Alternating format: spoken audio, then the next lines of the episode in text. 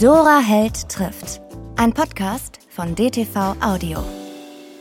Wir wollen Weihnachtsstimmung haben heute und ich bin deswegen nach München gefahren, zumindest mit einer Zoom-Verbindung und ich treffe heute die wunderbare Gabriele Lea, die Chefin von Reihe Hansa bei DTV und Attila Zoltern, der nichts anderes macht als Kampagnen. Und wir machen zusammen mit Kinderbuch eine Kampagne und retten jetzt heute Weihnachten. Attila, Gabriele, hallo und ich freue mich, dass ihr dabei seid. Hallo. Hallo. Wie ist eure Weihnachtsstimmung in Prozent? Ungefähr. Gabriele? Ehrlich gesagt, im Moment noch nicht so groß, ähm, weil das Wetter nicht stimmt weil die allgemeine Lage sehr anstrengend ist und die äh, den Kopf, man hat den Kopf in ganz anderen Themen. Aber ich finde, gerade deshalb sollte man langsam an Weihnachten denken und vor allen Dingen an die Zeit vor Weihnachten. Nicht ohne Grund heißt es Advent, das, was vorher passi passiert. Und Advent heißt Ankunft. Und wir warten in dieser Zeit auf etwas Wunderbares, nämlich auf das Wunder der Geburt. Und ob man das nun christlich fasst oder nicht, ist eigentlich egal. Aber es könnte, und ich glaube, gerade für Kinder und Jugendliche auch ein Rettungsanker sein, ein ganz kleines bisschen in dieser Zeit, die einen wirklich jeden Tag hin und her wirft und wo man sich, auch wenn man möchte, eigentlich dem, dem Irrsinn eigentlich nicht entziehen kann. Und es trifft auch auf Kinder zu. Sie werden damit konfrontiert. Und wir können vielleicht ein bisschen lindern oder die Kinder auf andere Gedanken bringen oder ihnen zumindest für Augenblicke ein wenig Sicherheit geben, ein bisschen Wohlgefühl und ein bisschen Geborgenheit. Ja, äh, aber ich glaube, das brauchen im Moment nicht nur die Kinder. Ich habe immer das Gefühl, wenn es so lange Krisen gibt, wie wir sie jetzt gerade haben, nach Corona, jetzt mit Krieg, mit Energieproblemen, mit dieser ganzen Gesellschaftsproblematik. Ähm, meine Großmutter hat immer gesagt, man muss dann auch mal eine Pause machen. Und ich habe so ein bisschen das Gefühl, wir machen so einen Marathon, wir müssen einmal so für einen Moment innehalten und mal versuchen, den Kopf so ein bisschen freizukriegen und vielleicht ein bisschen fernzuhalten, was von dem, was gerade passiert, und so ein bisschen wieder Konditionen kriegen.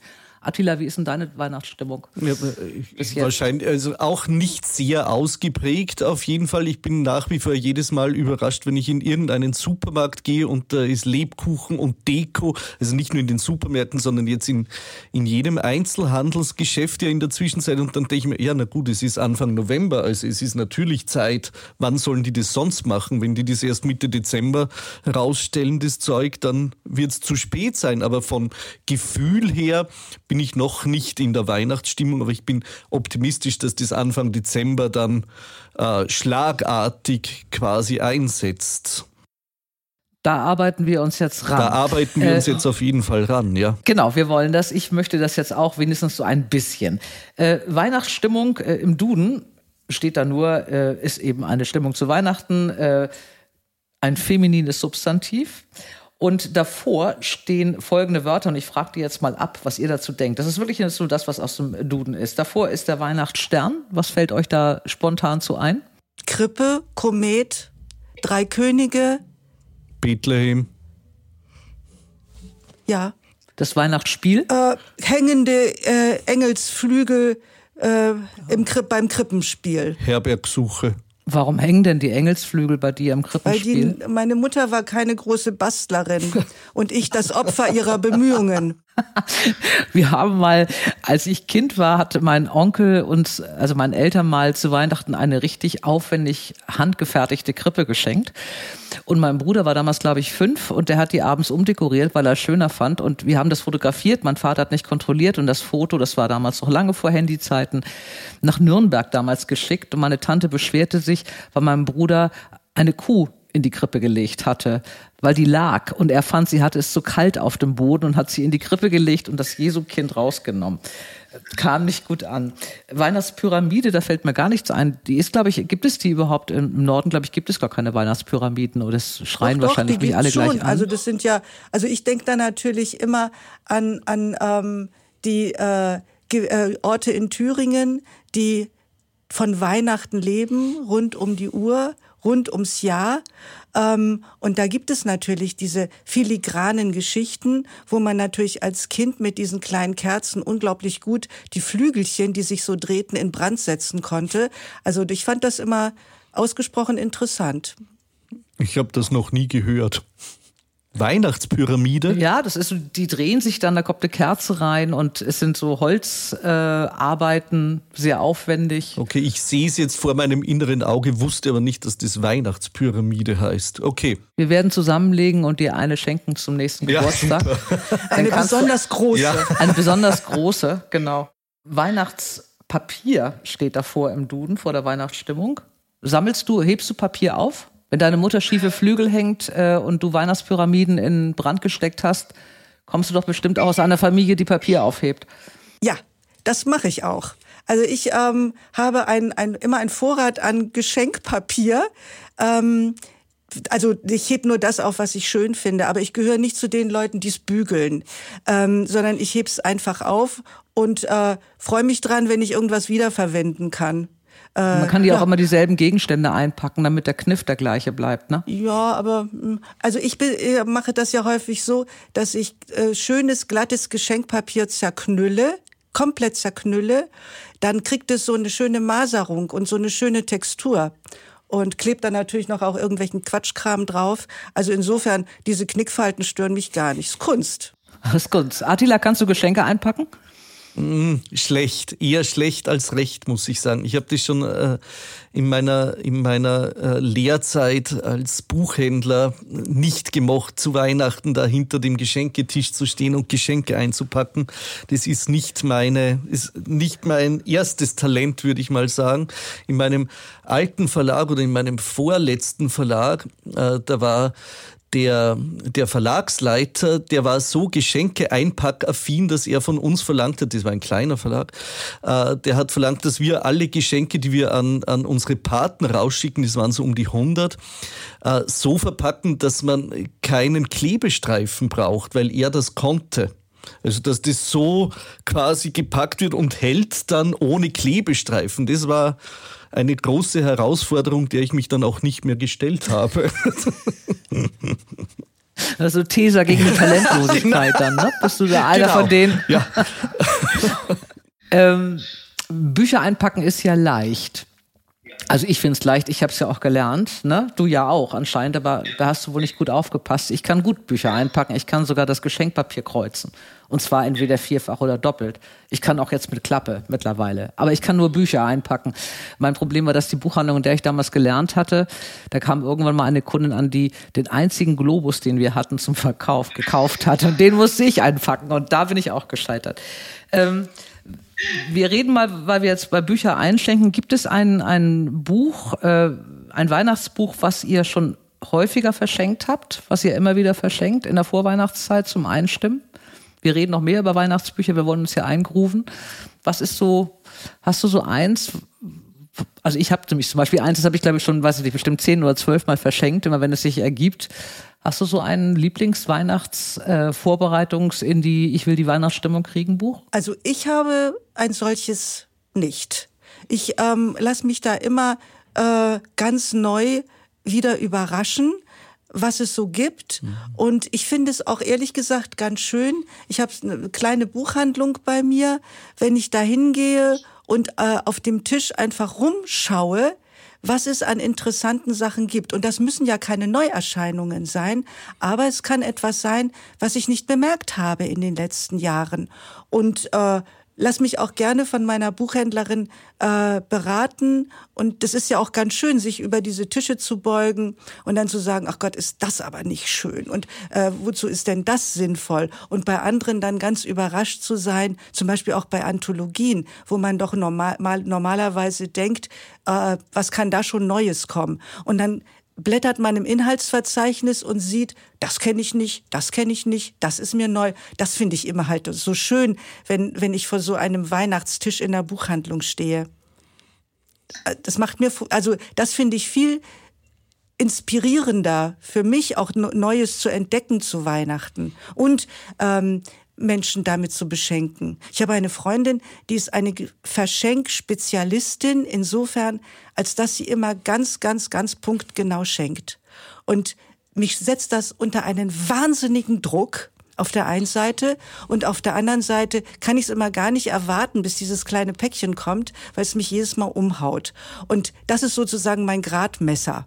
Und so gehe ich, gehe ich davor und äh, versuche auch immer wieder was Neues, Überraschendes und Schönes zu entdecken. Mhm.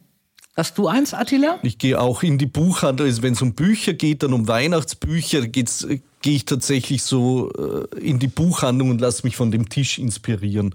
Also da gibt's nichts, nichts Festes, weil es gibt ganz viele wirklich auch äh, schöne alte Bücher, äh, gute Neuerscheinungen immer zu dem Thema, was ja verwunderlich ist. Das ist jedes Jahr. Das ist ein Stück des Weihnachtswunders. Wahnsinn, ja. Das, das Thema ist jetzt nicht neu. Aber es gibt wirklich jedes Jahr auch wieder schöne Bücher dazu, ja. muss man echt sagen, ja. Ja, und schöne, auch schön, immer wieder schöne neue Geschichten, die ja. dazu erzählt ja. werden. Also die, die äh, Variationsmöglichkeiten des Lukas-Evangeliums sind offensichtlich unendlich. Und man kann daraus so viel machen und so viel Unterschiedliches machen, ähm, ja, dass man sich ja fast ein bisschen ähm, den Möglichkeiten berauben ja. würde, wenn man da nicht immer wieder neugierig jedes Jahr neu vor dieser Fülle mhm. und vor diesen Überraschungen stehen würde. Wir essen ja auch jedes Jahr immer wieder Lebkuchen. Ich nicht. Äh, äh, und äh, dann können wir darüber spreche ich jetzt nicht. äh, aber da können wir uns doch wenigstens, was Bücher angeht, immer mal wieder was Neues einfallen lassen. Ja, Attila hat ja auch noch keine Pyramide. Ja, in dem Moment, nee, wo eine Kuchen. Pyramide in deiner Wohnung steht, hast du so, das, das ist dann so eine, so ein Koppel, so eine ja, Koppelgeschichte. Ja, nee. Dann hast du einen Heißhunger auf Lebkuchen. Meine Freundin liebt Lebkuchen, die hat den ersten, glaube ich, Ende August liegen ja die in den Läden. Und sie sagt, Lebkuchen ist auch kein Weihnachtsding, nee. das ist ein Herbstessen. Weil vor Weihnachten ist es ja dann so omnipräsent und die sind dann auch schon alt und sie will den frischen. Aber sie kann mich da nicht catchen. Wir kommen da noch hin. Ja, Wenn wir erstmal über Weihnachtsdekoration im Allgemeinen oh, sprechen. Oh, der großer Fan kann ich mich sofort outen. Weihnachtsdeko und Weihnachtsfilme. Bekennender Fan. Und dann fangen wir da mal mit an, weil wir wollen ja, wir haben eine Stunde Zeit, dass wir alle drei eine Weihnachtsstimmung äh, gemessen so ungefähr bei 75 Grad haben. Also 75 Prozent. Das, da möchte ich hin. Ähm, wir müssen uns freuen. Ich fange mal so langsam, fangen wir mal an mit Weihnachtsmarkt. Das ist nämlich dann die nächste Stelle im Duden äh, wenn man auf der Seite der Weihnachtsstimmung, Weihnachtsstimmung ist. Äh, in Hamburg werden die gefühlt immer öfter aufgebaut, immer früher aufgebaut. Ich lehne es ab, bei äh, 16 Grad Glühwein zu trinken. Ich lehne es aber auch ab, gebe ich zu, bei minus 4 Grad Glühwein zu trinken. Ich lehne Glühwein sowieso ab, wenn ich ganz ehrlich Herzlichen bin. Glückwunsch. Ich mag auch den bin Geruch ich ganz nicht. bei dir. Ja, aber Punsch geht. Nee, also Auch ich finde, nicht. dass man riecht. Ich war mal irgendwann auf einem Weihnachtsmarkt und habe relativ lange da auf meine Schwester gewartet und kam nach Hause und meine Jacke hat nach Punsch gerochen. Weil du ihn drüber geschüttet hattest, oder? Nee, ich habe den nicht verschüttet. Der war einfach nur, das war, ich war in so einem Punschdampf und der ist wirklich in, in die Faser der Jacke eingezogen. Ja, okay. Mögt ihr Weihnachtsmärkte? Nein. Attila? Ja, hin und her gerissen. Also die Temperatur muss schon stimmen. Das stimmt. Äh, ja, ich bin auch Glühwein-Fan nicht, aber ich glaube einmal im Jahr. So auf ein, zwei Punsch kann, kann schon sein. Bei Gar nicht? Nein, ich nicht. Ich kann hm. das nicht. Dieses überzuckerte süße Zeug, was ja. es da gibt, fragwürdiger Wein, komische Zutaten, alter Sternanis. Nee, hm. Ich hatte das Glück, als die, als die äh, Buchmesse in Wien, die war ja früher, ganz früher noch im Rathaus und die hat immer begonnen, wenn der Christkindlmarkt begonnen hat. Das war natürlich ideal. Da ist man rausgestolpert aus der Messe und dann auf dem Markt. Aber so jetzt einmal im Jahr genügt ein Besuch. Warst du schon mal betrunken auf dem Weihnachtsmarkt? Definitiv. ja. ja. ich hoffe, mit Weihnachtsmannmütze auf dem Kopf? Nein, glaub nicht, nee. Bisschen Restwürde will ich mir behalten. Danach, die, nach der Weihnachtsstimmung, kommt der Weihnachtsstollen. Wann fangt ihr an zu backt ihr eigentlich selber? Kekse, ja. Ja, ich auch, Kekse. Ja. Ich back auch Kekse, weil man die so schön verschenken kann. Ja, genau. Aber Stollen, also das ist, ich weiß nicht, also Backen ist ja so eine Routinegeschichte. Je mehr man backt, Ja. desto besser wird man und desto ähm, schöner sind auch die Sachen, die Produkte, die da erzeugt werden. Und wenn ich mir vorstelle, ich müsste mir die Mühe machen, für einmal im Jahr diesen Stollenteig zu machen, das ist ja hochkomplex, sehr, sehr aufwendig und eine Wissenschaft. Und dann gehe ich ehrlich gesagt sehr viel lieber zum Konditor meines Vertrauens. Es gibt in München hier einen, den ich sehr schätze, ähm, weil der Stollen einfach nicht süß ist, sondern genau richtig, weil er großartig schmeckt, weil er eine richtig gute Konsistenz hat. Und ich hoffe inständig, dass er trotz der gestiegenen Preise für Rohstoffe an der sogenannten guten Butter und an der Menge, die er da reinhaut, festhalten wird. Und hast du denn, habt ihr denn keine, äh, keine Weihnachtsstimmung, wenn ihr anfangt, Kekse zu backen? Also ich schon. Und ich, ich mache das ja auch häufig nicht allein. Ich mache das mit einer Freundin zusammen. Und das ist eine höchst amüsierliche Angelegenheit, weil wir hören dabei Musik. Also nicht den Knabenchor mit Stille Nacht, aber wir hören, was weiß ich, was wir gerade mögen. Meistens äh, Minimal Music. Das passt sehr gut zu den zu dem Rotwein, den wir dann beim Backen trinken. Und ähm, das ist immer sehr heiter und vergnügt. Und bisher ist uns auch noch nicht so viel angebrannt. Aber hinterher haben wir Tonnen von Keksen, genug Geschenke, um ähm, ja die Verwandtschaft und Freunde zu beglücken. Und hinterher, also am nächsten Morgen, wissen wir auch, was wir getan haben. Das ist doch schon ein bisschen so. Mhm. Ja, und das ist das ist Teil von von Advent und und äh, das ist Tradition, dass wir das machen und auch immer wieder irgendwelche äh, komischen Türmchen bauen oder uns was einfallen lassen. Also das macht wirklich sehr viel Freude. Und ich liebe ja Schokokugeln, Schokorumkugeln und das alles. Das ist auch einfach zu machen und ist sehr, sehr lecker einfach. Aber auch normale Kekse. Ja. Habt ihr einen festen Termin? Weil sind, also Weihnachten besteht ja, oder normalerweise besteht Weihnachten ja auch aus einer ganzen Menge Rituale, dass immer so bestimmte Termine auch für bestimmte Dinge vorgesehen sind. Was weiß ich, ich gehe am ersten Advent auf den ersten Weihnachtsmarkt und wann backt ihr die Kekse? Wann kommt ihr da rein? Also meistens meistens am zweiten Adventswochenende. Würde auch sagen, Anfang Dezember, ja. Ja, also erster oder zweiter. Ja. Kommt immer drauf an, wie wir Zeit haben. Aber das ist meistens so Ja. der Startschuss ähm, für, für, diese, für diese verschärfte äh, Weihnachtsgeschichte. Ja. ja. Also ich backe ja nicht, bevor die Deko hängt. Ne? Machen wir da mal weiter. Also wir, wir verschärfen, wir ziehen jetzt mal das Tempo an. Erstes Dezemberwochenende Kekse. So Attila, wann hast du die erste Kugel in der Wohnung und die erste Lichterkette? Also auf jeden Fall vor dem ersten Advent. Also zum ersten Advent äh, muss Weihnachtsstimmung in der Wohnung sein. Das kann sich aber dann gerne noch steigern. Ach, fängst du an und steigerst oder, oder hast du es gleich komplett? Nee, nicht komplett, sondern das äh, steigert sich dann immer mehr. Ja. Fängst du Raum für Raum und machst dann nachher Ich, ich habe dieses Gen von meiner Mutter geerbt. Die hat ja nicht nur Weihnachten, die hat jede Saison genutzt. Meine Mutter hat gewohnt quasi in so einem Laura Ashley, in so einer Laura Ashley Umgebung. Ne? Äh, und die hat dann auch Schlag. Weihnachten quasi, war die ganze Wohnung mit selbstgemachtem Adventskranz und allem drum und dran äh, dekoriert. Und äh, ich habe natürlich einige Sachen aus der Kindheit natürlich äh, aus der Wohnung da mitgenommen, äh, aber auch selber schon sehr, äh, äh, sehr aufgerüstet in dem Zusammenhang auf jeden Fall. Und die, die Sachen, die man auf jeden, die ich auf jeden Fall in der Wohnung haben will, die kommen als erstes ran äh, und dann eben immer wieder, wenn man in den Keller geht und noch eine Kiste raufholt, dann nach und nach wird gesteigert dann. Gabriele? Ja, ich hab, äh, ich kann nicht mit so viel aufwarten. Ähm, ich habe auch gar nicht so viel Platz hier in München für viel äh, Weihnachtsdeko.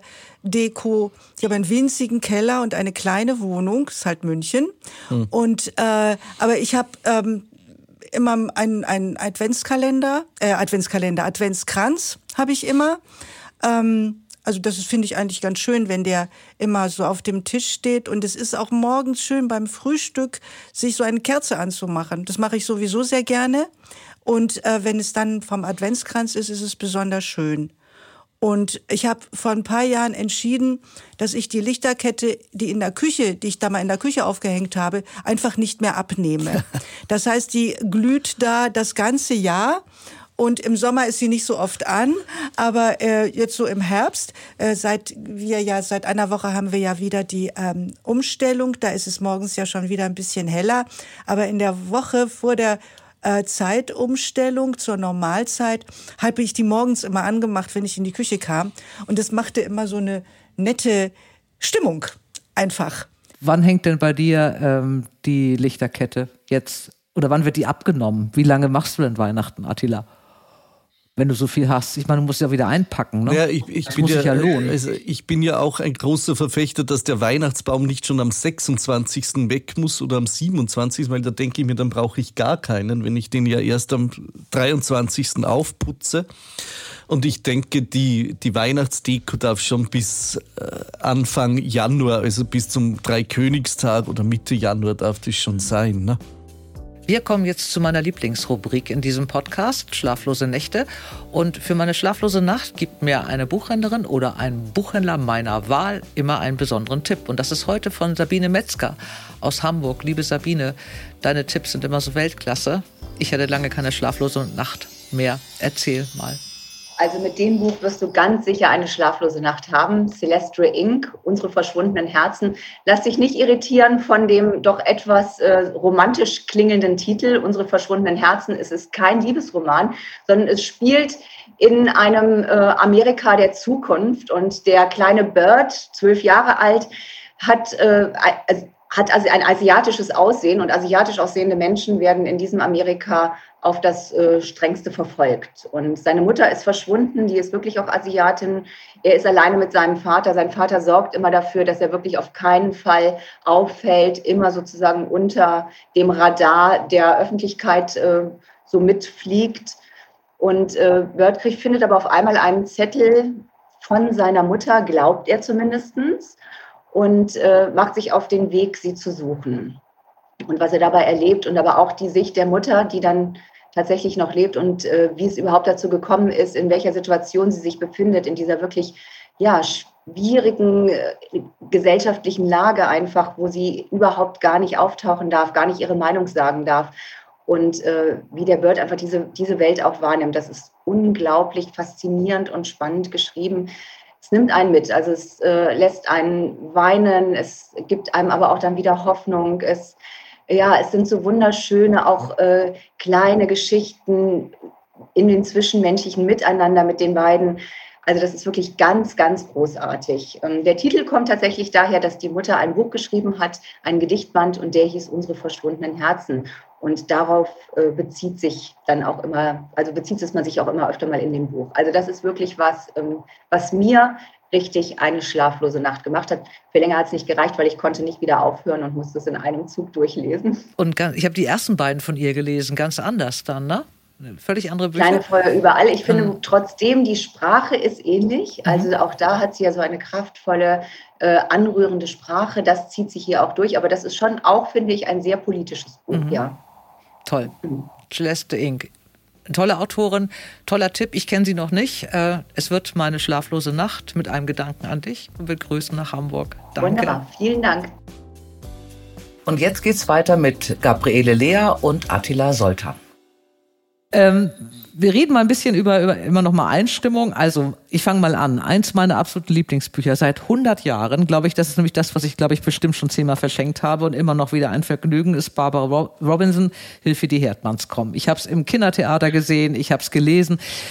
Äh, Hilfe die Erdmanns kommen war ja eigentlich so das erste Buch, was mir so, was ich so bewusst gelesen habe, was man böses Weihnachtsbuch oder ein ungewöhnliches Weihnachtsbuch war. Es, also die Astrid Lindgren Weihnachtsbücher und so, das waren immer so schön und es war viel Schnee und kleine Tannenbäume und fröhliche Kinderaugen und so. Und dann kam ja irgendwie so ein bisschen diese Sachen wie Hilfe die Herdmanns kommen, wo es eben um sechs unfassbar schlecht erzogene, rauchende, gröhlende, sich in der Garage selber einklemmende Kinder ging, die das Krippenspiel äh, kapern.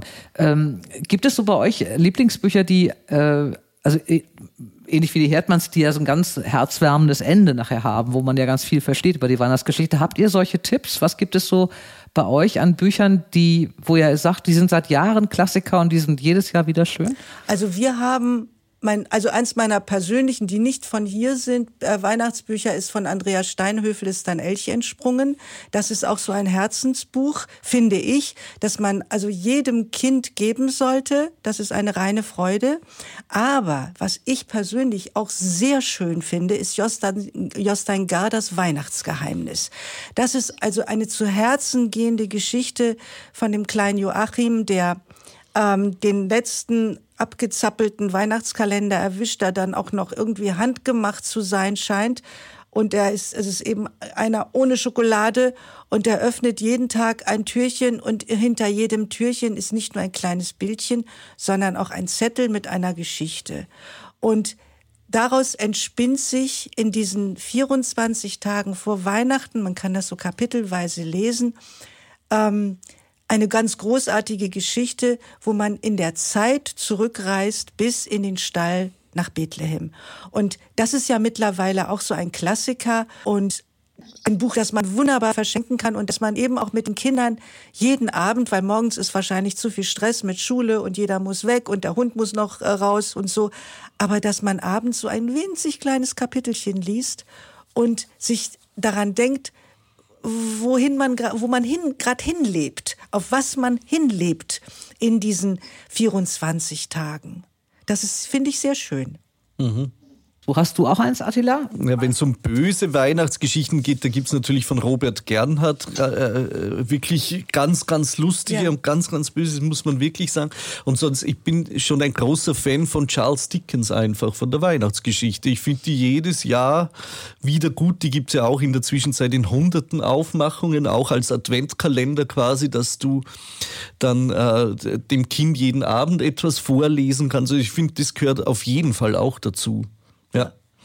Ich finde es ja bei diesen Weihnachtsbüchern, ähm, also wenn man sich so einstimmen will auf die Zeit, und bei mir ist wirklich tatsächlich die, äh, im Moment so dieses Gefühl, dass ich das auch mal nutzen will, um mal vielleicht so, vielleicht die ganzen, ganze Adventszeiten, auch nicht die ganzen vier Wochen, aber zumindest mal so eine Zeit lang einfach, ja, den Kopf mal ausschalte tatsächlich, dass man irgendwie versucht, so ein paar Tage dieses alte, so ein bisschen vielleicht auch, ist es vielleicht auch Eskapismus, aber dass man so ein bisschen sich besinnt, was machen wir hier eigentlich und was ist eigentlich Weihnachten und vielleicht mal so eine Woche nicht aufs Handy guckt, sondern tatsächlich nur Kekse isst und sich die Weihnachtsbeleuchtung anguckt und Bücher liest. Ich mag also Bücher, die, du hast gerade eben gesagt, so herzwärmend sind oder so gibt's für Erwachsene, zum Beispiel Elke Heidenreich mit Michael Sova Erika. Das ist ja auch so ein kleines Buch, die finde ich auch hinreißend. Erika ist ein Plüschschwein und äh, sie wird gekauft von einer Frau, die eigentlich nicht mehr gerne leben will. So und äh, Erika schafft es eben, das Leben wieder schön zu machen. Ähm, ist man empfänglicher Weihnachten für solche Dinge? Was glaubt ihr? Ähm, oder geht mir das nur so? Oder sollte man das ganze Jahr mal so einen Punkt haben? Oder ist es einfacher zu sagen, es ist jetzt eh Weihnachten, wir kennen das von früher, es ging früher anders, wir machen das mal wieder so. Also gerade in so Zeiten wie jetzt, in so Krisen, was braucht man da an Schlupflöchern?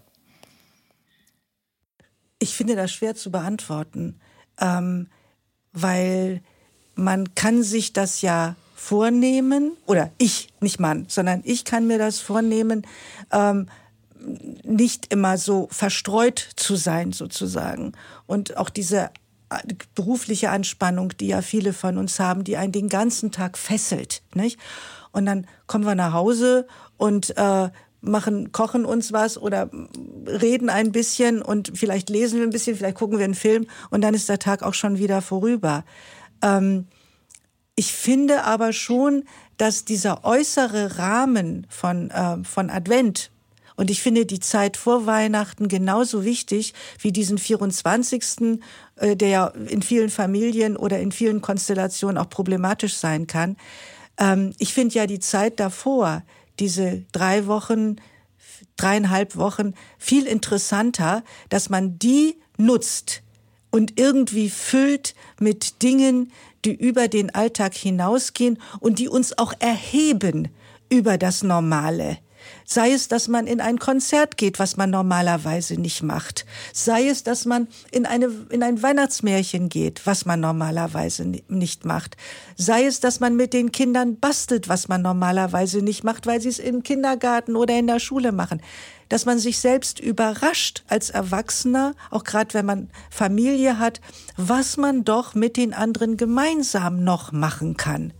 Und sei es, dass man nur abends konsequent sagt, wir lesen, ich lese euch was vor am Bett, damit dieser kurze Moment der Innigkeit, dieses Wegsein vom Alltag überhaupt eine Chance hat. Das fürs ganze Jahr anzustreben, ist, glaube ich, illusorisch. Aber mein Gott, dreieinhalb Wochen im Jahr, das könnte doch eigentlich klappen. Ja, das, deswegen wollen wir das, deswegen reden wir drüber. Wir wollen die ja, Leute ja hinkriegen. Ja. Ähm, äh, Attila, du hast gerade eben gesagt, es gibt Filme. Du bist so ein Filmmensch. Also wie oft hast du schon tatsächlich Liebe gesehen, zum Beispiel? Ja. Hast du auch so Filme, Jedes die du Jahr immer guckst? Also ich hab sie. Welche sind das bei dir? Also tatsächlich Liebe auf jeden Fall. Dann der mit James Stewart, das Leben das ist Leben schön. schön. Oh, ist doch toll. Ja, und danke Netflix, die überspülen einen ja jedes Jahr mit neuen Weihnachtsfilmen, muss man auch sagen. Dann Kevin allein zu Hause, eigentlich auch ein Klassiker. Große Empfehlung, der Muppets Weihnachtsfilm darf auch nicht fehlen, jedes Jahr. Also ich glaube, man könnte ab jetzt bis 24. Dezember sich jeden Tag einen Feelgood Weihnachtsfilm ansehen. Insgesamt Weihnachten bei den Hoppenstedts, der ist auch mal gesetzt. Unbedingt. Oh, ja, stimmt. Unbedingt. Ja, ja. Genau. Ähm, Gabriele, hast du so einen Lieblingsfilm? Äh, bei mir ist es auch Das Leben ist schön. Das habe ich als Kind äh, das erste Mal gesehen. Mhm. Ähm, weil meine Eltern nicht da waren und der, ich dann noch mal rausgeschlichen bin, um den Fernseher anzumachen. Da gab es ja noch nicht so viele Programme, also ein aus, ne? Und äh, da lief dieser Film und das hat, also seitdem bin ich so ein bisschen verliebt in diesen, in diesen Film und auch in den Hauptdarsteller. Das muss ich schon bekennen. Also, dass dieser wirklich gütige, gütig verzweifelte Mensch, ähm, da hat, hab, also da ist mir seitdem nicht so richtig aus dem Kopf gegangen. Das ist, hat, es hat was auch mit Kindheit zu tun und hat was mit alleine im dunklen Zimmer sitzen zu tun und sich, ja, einfach genießen. So, so sich da so fallen lassen in etwas. Ja. Das habe ich mit diesem, mit diesem Film, ja. Und ich finde, das ist immer schon erstaunlich. Also gerade bei dem ähm, ist das Leben nicht schön finde ich immer, das ist ja wirklich ein Film, ich glaube, der ist irgendwie 49 gedreht worden oder so, ne? Der ist ja schon wirklich sehr alt und man merkt es ihm nie an. Also auch den Dialogen nicht oder so. Ich finde, das ist irgendwie so komplett zeitlos. Und also bei mir ist das so, dass ich bei dem Film und tatsächlich Liebe völlig unterschiedlich, aber nach diesen beiden Filmen komme ich am ehesten in so eine Weihnachtsstimmung rein. Da denke ich immer, das Leben, eigentlich sind die Menschen doch gut und eigentlich findet man sich am Ende doch zusammen und eigentlich kann man sich doch verzeihen und eigentlich findet man doch alles schön und, und das, aber für diesen beiden Filmen schon extrem.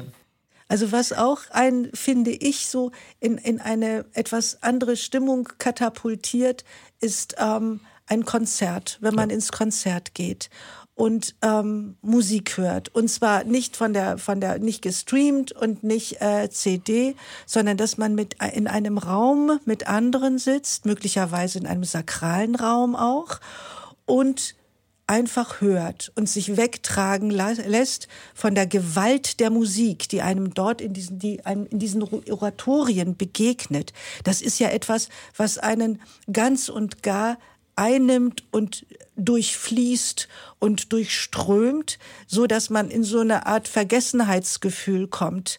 Also Musik erleben, wirklich auch die Gewalt im positiven Sinne, die in einen hineinfährt sozusagen, wenn man dieser Musik lauscht. Also das ist, glaube ich, auch etwas, was einen verändert und ein einstimmt.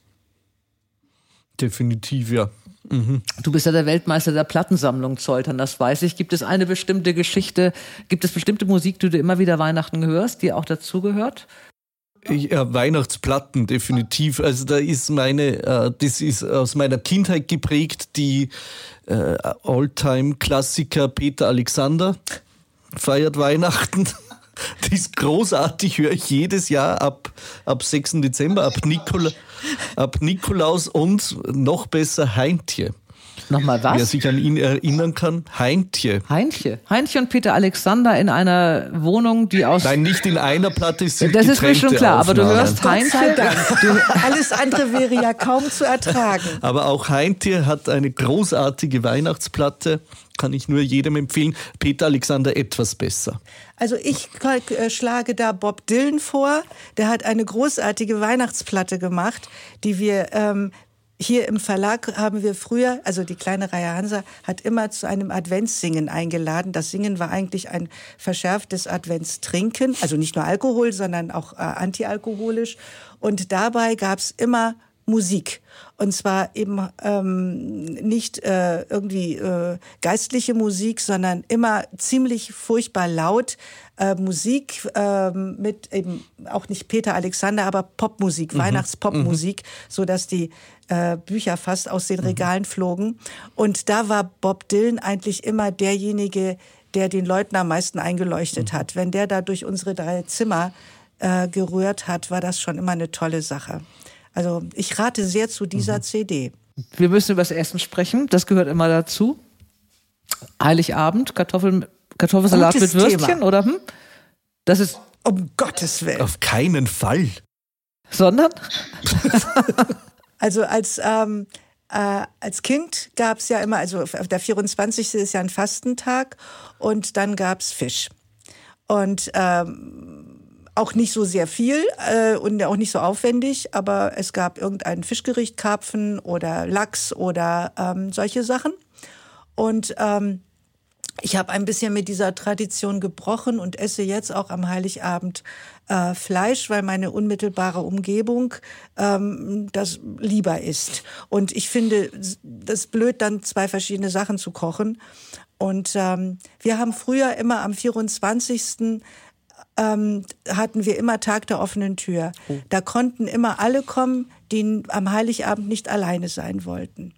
Und ähm, die, äh, es war natürlich gut, wenn die sich einen Tag vorher angemeldet haben oder auch zwei.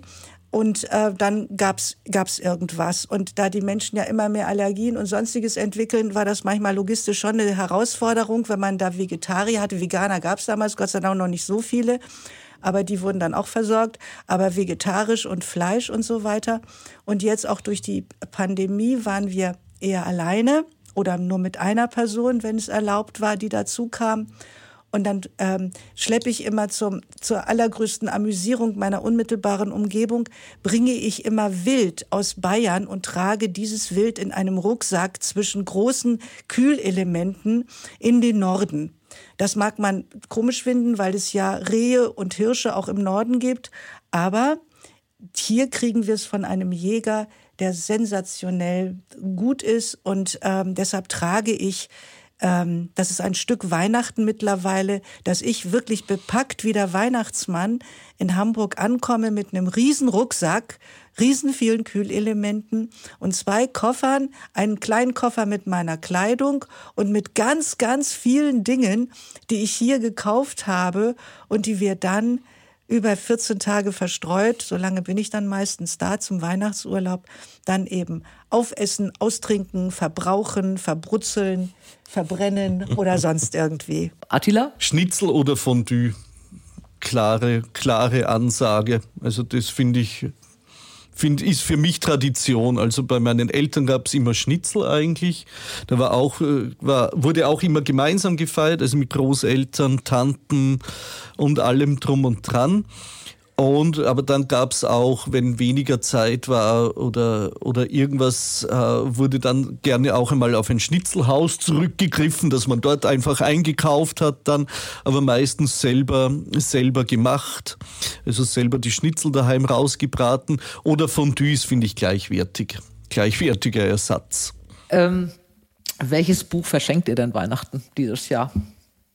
Wenn ihr mir ein Buch schenken solltet, ich bekomme ja selten Bücher geschenkt, weil immer alle denken, ich kenne schon alles. Äh, Gabriele, du sollst mir ein Buch schenken zu Weihnachten. Ich wünsche mir nur ein Buch. Welches würdest du mir dieses Jahr schenken? Also ich würde dir eins aus, meiner, aus meinem eigenen Programm schenken. Wirklich ernsthaft, weil es so abwechslungsreich und so wunderbar ist, dass ich finde, es sollte in jeden Haushalt gehören. Und es heißt das große Weihnachtswunderbuch und ist ein Buch mit Geschichten, Gedichten, Liedern und Bastelanleitungen, die so simpel sind, ähm, dass man viele dieser Dinge da zu Hause hat und auch man muss auch nichts machen. Man kann sich die Sachen einfach auch nur durchlesen. Und das Schöne an diesem Buch ist, dass ähm, jede Seite, jede Doppelseite, sagen wir mal, eine Überraschung ist. Also man weiß nie, was kommt. Man ist, es ist immer, ja, du kannst da rein tippen mit dem Finger, wo du willst. Du erlebst immer irgendetwas Schönes. Und ja, das würde ich dir schenken, weil man so lange was davon hat. Attila, was würdest du mir denn schenken?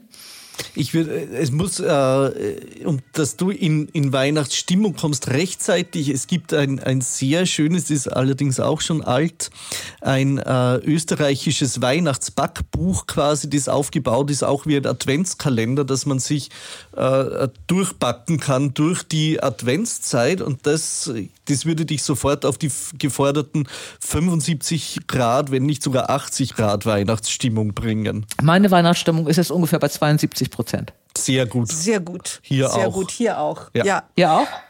Gut, Ja. dann werde ich jetzt mal Tanne kaufen und ein bisschen. Ich fange mal, ich fange jetzt mal langsam an, langsam an, nicht auf den letzten Drücker. Wir Ja. läuten mal ein. Ähm, Ich wünsche euch, ja, bleibt gesund, schöne Gerüche, äh, ganz wunderbare Leute, herzwärmende Bücher, beste Musik und ja, einfach mal so ein bisschen besinnen in dieser Zeit, damit wir dann mit all den Dingen fertig werden. All das, all das wünschen wir dir natürlich auch. Ganz genau. Danke euch, danke euch, danke euch und fröhliche Weihnachten.